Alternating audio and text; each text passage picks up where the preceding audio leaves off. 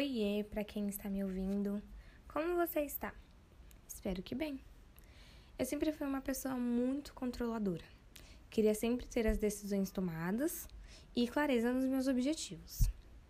Tanto que eu sempre gostei muito de usar agenda, bloco de notas e fazer listas para tudo, absolutamente tudo. Se minha mãe falava que eu tinha que ir no mercado, eu já fazia uma lista se tivesse algum trabalho na escola ou na faculdade, eu já tinha uma lista do que eu deveria comprar para fazer o trabalho. É, ou se dividia algum grupo de trabalho, eu já dividia num papelzinho assim quem ia fazer o quê, quem ia pesquisar o quê.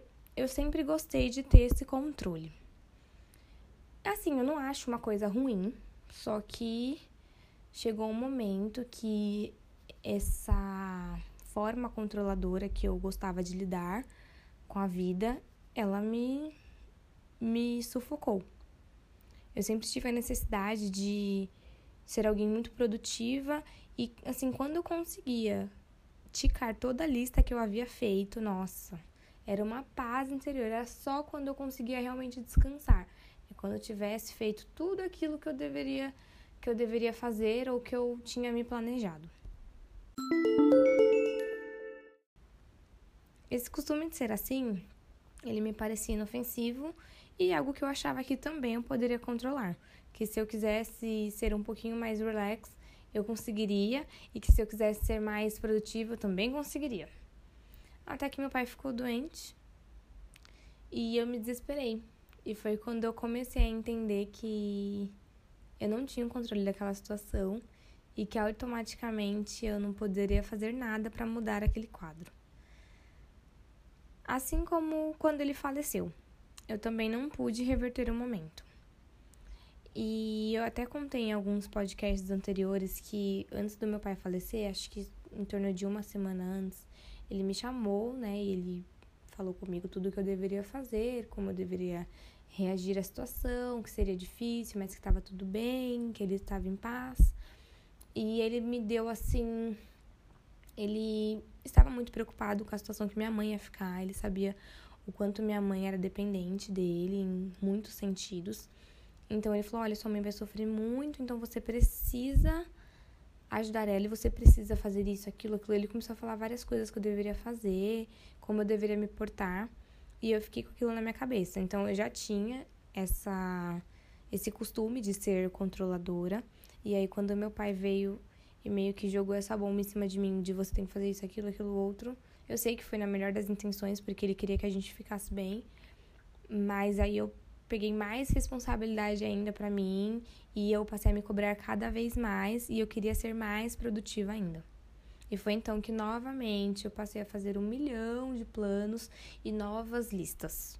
Ou seja, eu parei de entender, ou eu não tinha de fato entendido, que eu não tenho controle de nada. Na chegada da pandemia e ao notar que todos os meus planos estavam indo por água abaixo, eu tive que de fato entender, inculcar que esse defeito meu, ele precisava mudar. Não que eu devesse parar de fazer listas ou de me planejar, não é isso, mas é que eu precisava entender mesmo de fato que eu não tenho controle e que realmente seria tudo mais fácil se a gente se planejasse e saísse tudo conforme esperado. Porém, nós não precisaríamos de Deus, né, para nos ajudar numa situação difícil.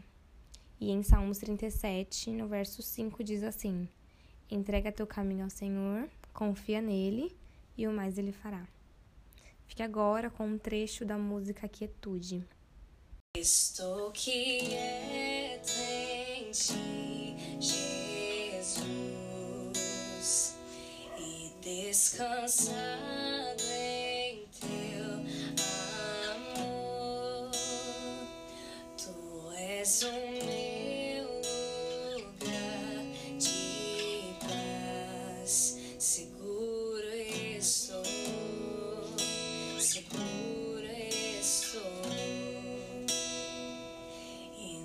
Os teus braços posso ouvir o som que acalma meu coração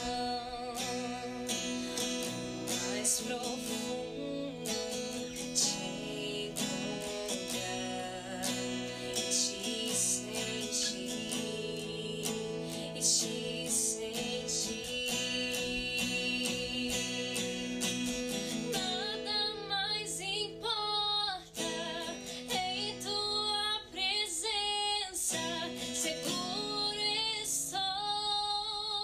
seguro.